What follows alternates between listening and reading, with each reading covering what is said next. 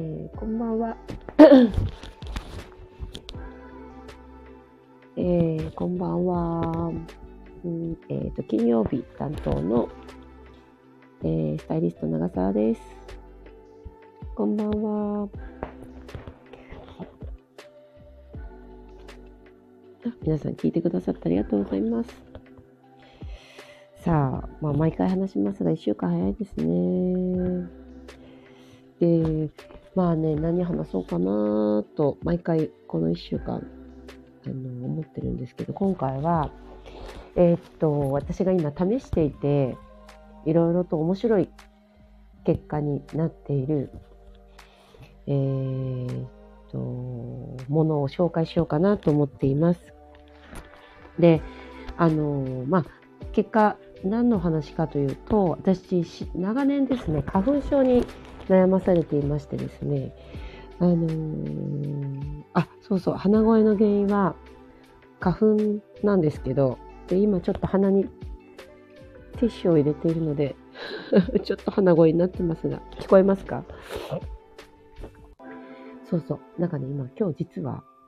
えっ、ー、と、いつも車の中から、あの、お話ししてるんですけれど、今日はですね、あのーパパがいなくてですね、子供たちがまあ寝てはいるんですけど、ちょっと隣の部屋からお話ししてるので、いつもよりあの声のトーンが低く小さいっていう感じもあるのかもしれないんですけれども、こんばんは。そう、ちょっと長く、えー、そうなんですよ。花粉がね、結構ひどくて、で、多分その、もとこちゃんだったりとか、まあ、あの体のことをいろいろ長年やってる人からすると多分小麦とか、まあ、バナナとか乳製品全般とかっていうのを、まあ、2週間なのか何ヶ月かちょっとやめてみるとアレルギーって良くなりますよっていう話はよく聞くんですけどあのそんなにねもともと牛乳も取らないし、まあ、乳製品ももうと取ってないんですけど、まあ、小麦はまあちょっと多少あるのかなと思ってるんですけど、で、実はそのいろいろやっぱり薬じゃなくて、かといってサプリじゃなくて、なんかいいものないかなっていうのをずっと探してるんですけど、私、旧姓が長沢っていうんですけれど、長沢オリゴっていう商品があるの皆さんご存知ですか？そう、長沢オリゴっていう、あの、要は何かというと、あの、要はアレルギーって腸内環境を良くすると、あらゆるこう、アレルギーが良くなっていきますよ、みたいなことって聞いたことあると思うんですけど、ここあの、もともと長沢オリゴって、東大の名誉教授が、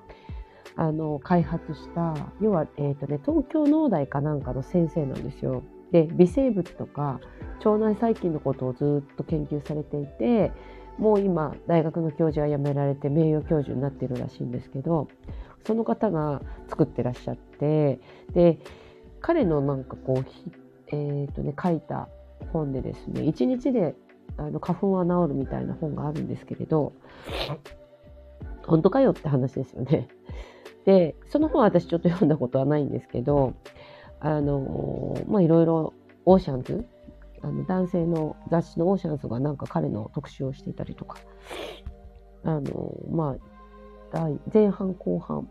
で続編ぐらいちょっと出てるなんかオーシャンズのちょっとなんていうのかな、えっと、デジタル版みたいなもので検索してもらうと出てくるんですけど でえー、っと結局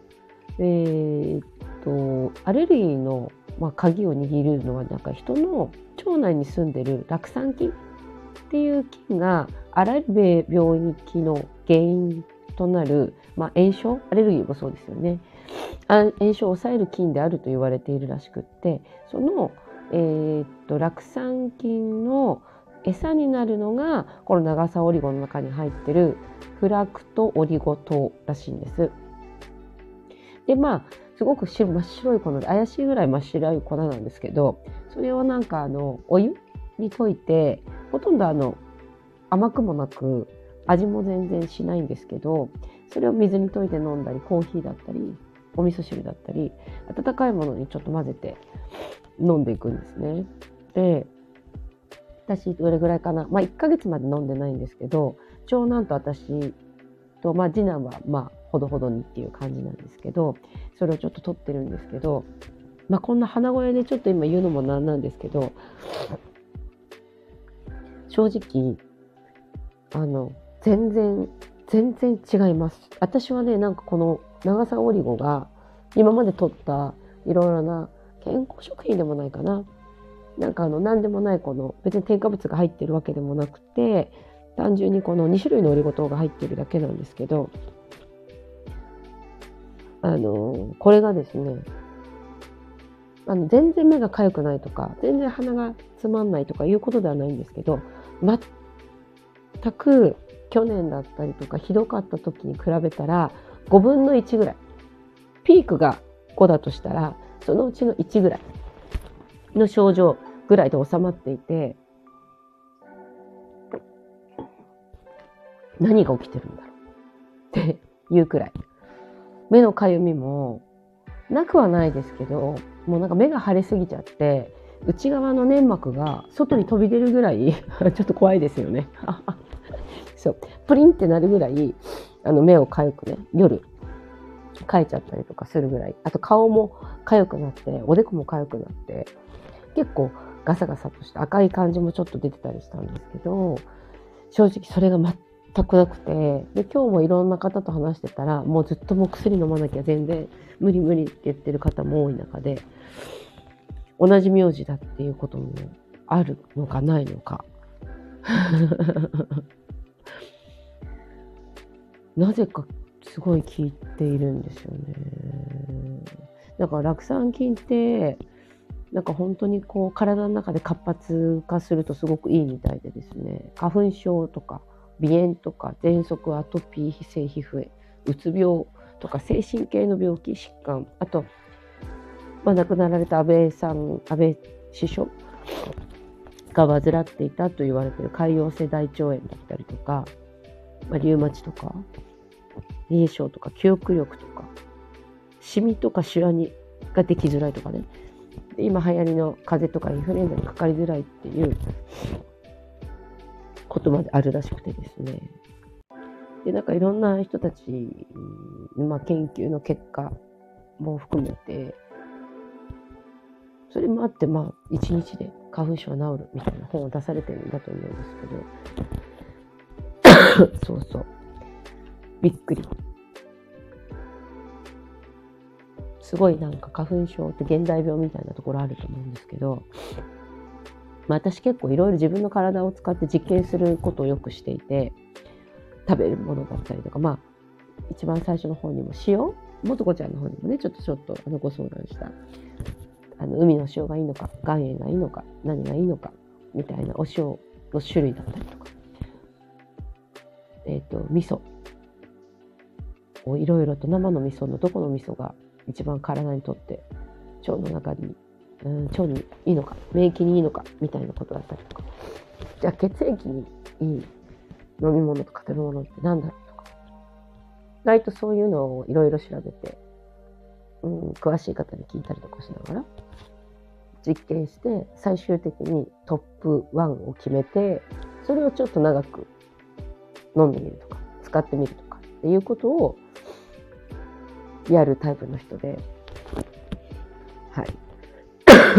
なんかね、知らないことを知らないままにしとけない性格で。あとはまあ、本当のことを知りたい。本当にこれはどういう原因があってこうなるのかとか、なぜこれが効くのか。本当に中に何が入ってるのかとかね。そうそう。なんかそんなことをね、深掘りしていくっていう、長い時間をかけて深掘りしていくって、まあタイプでもあって。でも、そうそう。アレルギーが、これはなんか見てみると、このオリゴ糖のアレルギーはなんかなさそうなので、そう、ぜひ、あの、花粉でね、ちょっと悩まれてる方は、1日、私結構飲んでるかな。朝タンブラーに大さじで1杯とかぐらい、2杯ぐらい入れて、で、お昼も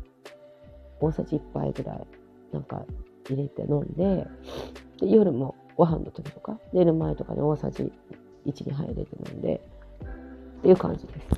はい。はいはい。そんな感じです。みんなどうですか？皆さん。花粉とかあんまり大丈夫ですか？そう。なので、この東大教授、あの、東大の教授が作るね、魔法の白い粉みたいな、怪しさ満点なんですけど、ぜひ。そんな高くないかな。えー、っとね、アマゾンとかだと高いんですけど、この長さオーリゴのサイトから買うと、900円ぐらいだったかな。そう、900円ぐらい買えるので、まあ手軽にちょっと試せるっていう感じではあります。で、私が効果が出たのは、1袋終わる前にもう全然出てるので、そう、あの、すごくいいです。まあ私調べですけどね。他の人はまだ、あの、情報は渡してるんですけど、それを飲んで聞いた聞いてないっていうのは、まだ統計を取れてないので、また機会があれば、その統計結果を発表します。はい。そう、そうですね。まあちょっとこの長さオリゴをどうしても今日はご紹介したいなと思って、はい、ご紹介しました。なんかね、私畑もやってるんですけど、いかにその、えーと、農薬を与えないで土の持ってるポテンシャルを上げて元気な野菜を作れるかみたいな土作りをしてるんですけど多分この先生も農、えー、と東京農大の先生なので微生物の研究もされている方なのでそれもあってなんか信頼できそうだなみたいなところだ。はい皆さんもし花粉でお困りの方が、あお困りの方は、ぜひ試してみてください。はい。はい。ということで、今日は長沢オリゴは、私にとっては良かったっていう話でした。はい。では皆さん、もう15分ぐらい、まあ12、3分になりました。ということで、また来週ですね。来週？あ、来週ですね。金曜日。次何の話しようかな。まあ次はちょっと春なのでファッションのお話を中心にできたらなと思っています。はい。色の話かな。フォルムの話かな。まあちょっとね、まあトレンドトップじゃないな。うん。みたいななんかちょっと話考えておきます。それでは皆さん、良い週末をお過ごしくださいませ。はい。ではまた来週です。おやすみなさい。